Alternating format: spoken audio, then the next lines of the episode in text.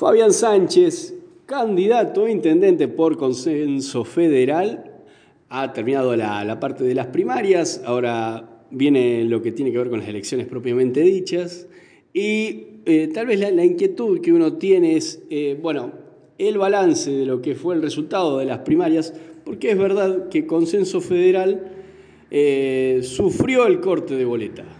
O sea, hay una diferencia muy grande entre lo que obtuvo el cuerpo de presidente, de candidato a presidente, y el cuerpo de candidato a intendente. Y se vio en los resultados eso. Y yo no sé si eso tiene que ver con alguna campaña de corte de boleta eh, deliberada o no, y por eso quería preguntarle a usted, Fabián, cómo eh, ve la situación esa. A ver, buenas tardes. Sí, eh, nosotros lo denunciamos. Denunciamos eso inmediatamente tomamos conocimiento cuando ya se había, se había ejecutado la maniobra. Lo denunciamos, mm, una, una, campaña de corte de boleta que se distribuyó en unos sobrecitos muy prolijamente preparados en toda la ciudad, en toda la ciudad. Después que nosotros denunciamos eso, al día siguiente aparecieron en algunos barrios también boletas iguales con la del candidato a intendente de Cambiemos eh, y la boleta del Frente de Todos. O sea, el oficialismo salió a, denunciar esto, eh, mejor dicho, eh, no, a denunciar, a desdecirse de esto, ah. a, a no reconocer que hicieron esto. Nosotros lo denunciamos, pero. Y también lo denunció el Frente de Todos. Eh, el, intendente dice: Yo no sé nada. Yo lo escuché en, un, medio por internet que decía: Todo esto no sé nada, no sé nada. Nosotros no tuvimos nada que ver con esto. Pero a ver, eh, las únicas boletas que aparecieron con boletas de otros partidos cortadas de a miles fueron las de él. Y en la mesa de votación, cuando se abrieron los sobres, eso se notó. O sea, eh, la confusión que le generó a, la sociedad con eso, aprovechando que él tiene un aparato monstruoso, porque tiene todo el oficialismo provincial, nacional y municipal a su favor, entonces eso le permite eh, tener un montón de gente, tener un montón de recursos económicos. Se nota claramente que han hecho un desparramo de dinero muy importante y eso le permitió echar mano a todos los recursos, incluso a los que son antiéticos, como esto, porque esto eh, es campaña sucia, esto confunde a la población. A ver, él claramente quiso esconder a Macri y a Vidal. Si vos pasás por la Casa Radical, el único cartel que hay es de él con dos concejales. Eh, los carteles que hay en la calle son de él con, con él, solo. Entonces, eh, evidentemente, él quiere utilizar a los candidatos más potables, como son Labaña y Urtubey, porque eh, él obtuvo muchísimos más votos de, y le puso mucho más énfasis al corte de boleta de Labaña y Urtubey que al de Cristina. Yo creo que al de Cristina lo hizo para eh, generar una confusión y que quedara allí la duda entre sus adeptos no militantes, entre la gente, porque hay gente que milita y hay gente que es adepta pero no milita y no ve bien este tipo de cosas, no le gustan este tipo de cosas. Entonces un poco para tapar lo que nos hizo a nosotros, hizo alguna cosita ahí con lo de Cristina, como para confundir. Pero verdaderamente él pretendió usar los candidatos que sabe que son mejores que sus candidatos, que son Labaña y Urtubey, ¿no? Y Fabián, ¿pensás que para las elecciones esto se puede llegar a volver a repetir? Por supuesto. Claro que se va a volver a repetir. O sea, eh, él va, va, a tratar porque, a ver, su candidato cada vez está peor. Su candidato que es Macri y Vidal cada vez está peor. Y el nuestro cada vez tiene más posibilidades porque es una persona sensata y una persona que tiene capacidad para poder colaborar con, con el país y no especula. De hecho, es el único candidato a presidente que en este momento no está hablando.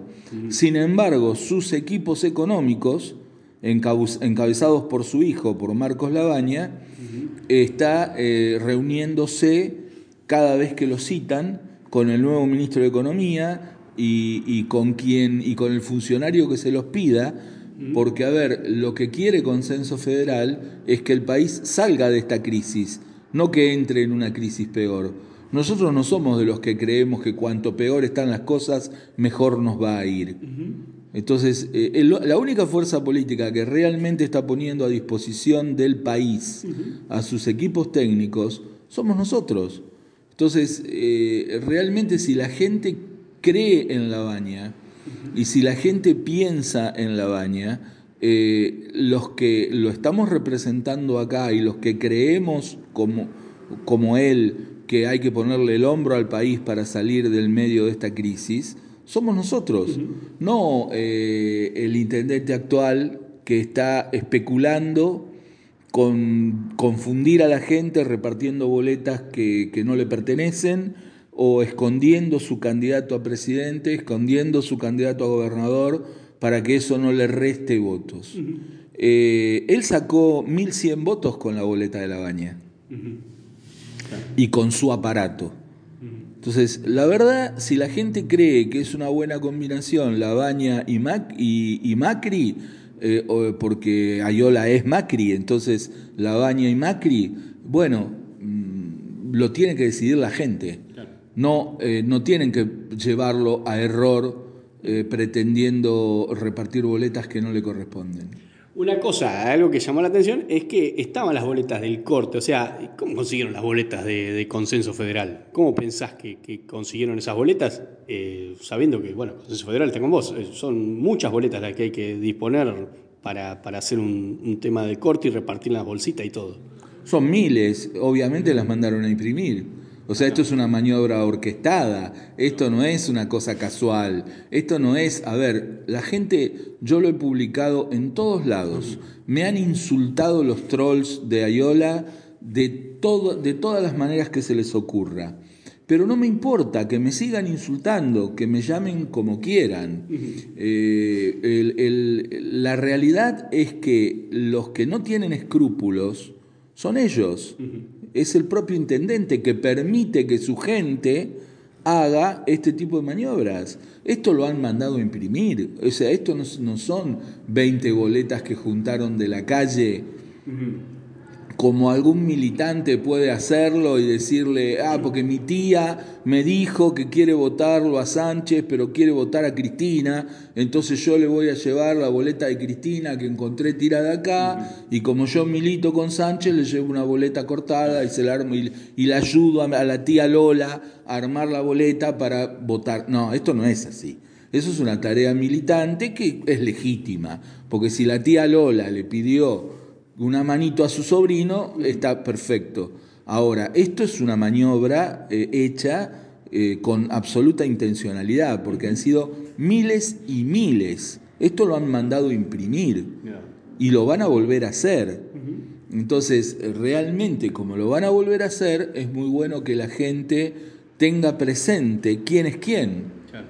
Ver, eh, consenso federal a ver, esto que yo te, voy a decir ahora no, no, es eh, para especular con la miseria de nadie.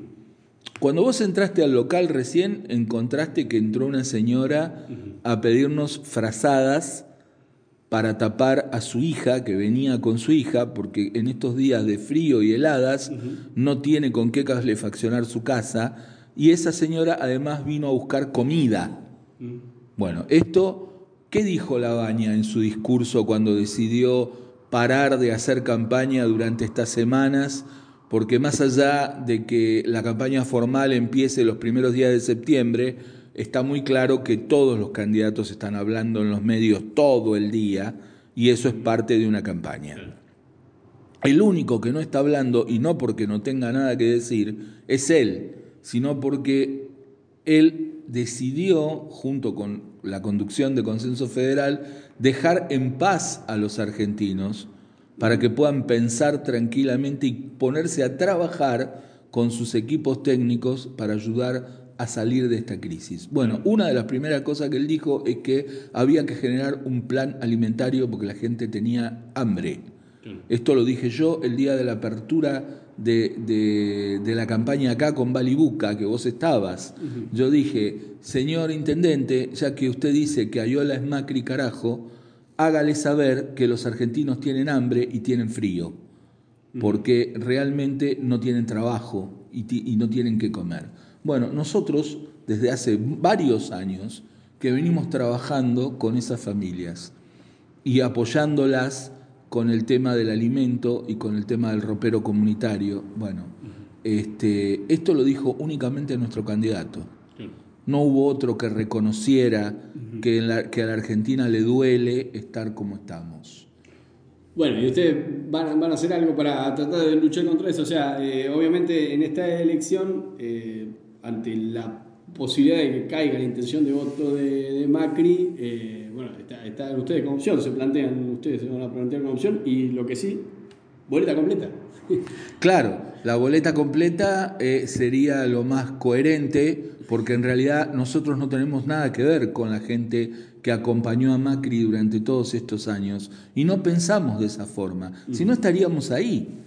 O sea, y no estamos ahí. O sea, no pensamos de esa forma. Nosotros nunca apoyamos a Macri y nunca nos vanagloriamos de acompañar sus políticas económicas y sus políticas en general. Nosotros siempre lo, lo único que hemos intentado fue tratar de que esta ciudad tenga transporte público y no nos fue bien, porque no nos dieron bolilla. Bueno, a pesar de que hay presupuesto para poderlo hacer y mucho presupuesto para poderlo hacer, no le interesó al intendente que Chacabuco tenga transporte público. Ahora, eh, sinceramente, mm, no tener eh, ningún tipo de escrúpulo, que le dé lo mismo que te voten con Cristina, que te, que te voten con Lavagna o que te voten con Macri mientras te voten, me parece que habla un poquito de las convicciones de ese candidato, ¿no? O sea, que, realmente la cuestión es mantener el poder, no importa cómo. Parecería que esto fuera así. Y realmente eh, lo que yo quisiera dejarles un poco como, como, como mensaje para que la gente lo evalúe y lo piense, es que es muy necesario que en todos los aparatos legislativos del país, o sea, los consejos deliberantes, las legislaturas provinciales y la legislatura nacional, haya mucha diversidad de pensamientos. Porque en realidad no es bueno que alguien tenga la mayoría absoluta en ninguno de esos lugares, dado que se convierten en lo que la gente conoce como una escribanía eh, eh, mandan, votenme esto y como tenemos mayoría, nadie discute nada. A ver, ¿qué le pasa a Chacabuco por estar así? Porque en Chacabuco pasa eso. Hoy el oficialismo tiene mayoría, este, entonces es una escribanía, le votan todo lo que pide y nadie se entera de nada de lo que pasa en el Consejo Deliberante porque del otro lado, el peronismo también termina siendo cómplice de eso, porque tampoco lo, tampoco lo salen a, publicitar, tampoco dicen, mira, acá nosotros tenemos un presupuesto exorbitante respecto de, de otras localidades como Junín, porque gastamos más plata que Junín y sin embargo tenemos un municipio absolutamente desprovisto de todo. Bueno, eso no, no, no creo que a vos te llamen eh, los, los, legisladores a vos y a cualquier periodista a, decirle, mira, acá el presupuesto que se quiere votar es esto. La gente conoce el presupuesto cuando ya está votado, no, no, no se discute con el, con el vecino el presupuesto. Y sin embargo, vos tenés eh, distritos de Cambiemos, como por ejemplo Morón, en donde sí el presupuesto se discute en cierta medida con los vecinos. Hay partes del presupuesto que se discuten con los vecinos, porque cada barrio tiene su particularidad y su necesidad. Y cada vecino tiene la posibilidad en lo que le llaman ellos presupuesto participativo. Y estamos hablando de un intendente de Cambiemos, no de un intendente de, la Luna, es, un intendente de Cambiemos. Entonces, eh, hay, distintas maneras de gobernar y no pasa exclusivamente, son eh, por el partido político, son eh, estilos de las personas que están al frente de los municipios. Entonces, acá es muy necesario que haya un poco de institucionalidad. O sea, de que las instituciones funcionen un poco mejor, de que los vecinos puedan saber qué es lo que se hace con su dinero. Por ejemplo, San Antonio de Areco es otro municipio chico como Chacabuco, un poco más chico inclusive, manejado por otro signo político distinto, mm. por el Frente de Todos. Bueno, ustedes pueden entrar a la página de San Antonio de Areco y está publicada hasta la lista de empleados. Está publicada hasta la lista de empleados. Nosotros no sabemos cuántos empleados hay en Chacabuco. Tenemos una idea, pero no lo sabemos. Entonces, no sabemos cuánto ganan los funcionarios. No sabemos qué empleado fue, pidió, pidió licencia, qué empleado fue cambiado de área, qué presupuestos, a ver, qué utilización se le dio al presupuesto. No tenemos publicadas allí las este, licitaciones. se publican en los diarios locales y el que lo leyó, lo leyó y el que no lo leyó se embromó. No se publican las ordenanzas. Eh, eh, hay municipios de otro signo político y municipios del mismo signo político que este que tienen publicadas sus cosas en internet, porque la plata es del vecino y del bonaerense, porque acá llega plata que no es de Chacabuco, acá llega plata por la coparticipación, que viene de lo que ponemos todos los bonaerenses en la provincia de Buenos Aires y en la nación. Entonces, a ver, por respeto a la plata de los argentinos, el que gobierna tiene que hacer públicos sus actos de gobierno, si no tiene nada que esconder. Bueno, estas cosas se consiguen con legislaturas, o sea, con consejos deliberantes donde haya pluralidad de pensamiento, donde, donde no hay una única idea, un único jefe. En este caso acá el único jefe es Víctor Ayola, que le dice a sus concejales lo que tiene que hacer y se terminó. Entonces acá es necesario que haya una fuerza política conducida por alguien que tiene muy claro qué hacer con la economía del país como la Baña, que pueda tener representantes en el Consejo Deliberante para que se pueda saber y para que se pueda transparentar absolutamente todo lo que se hace en el municipio, no algunas cositas por el diario local.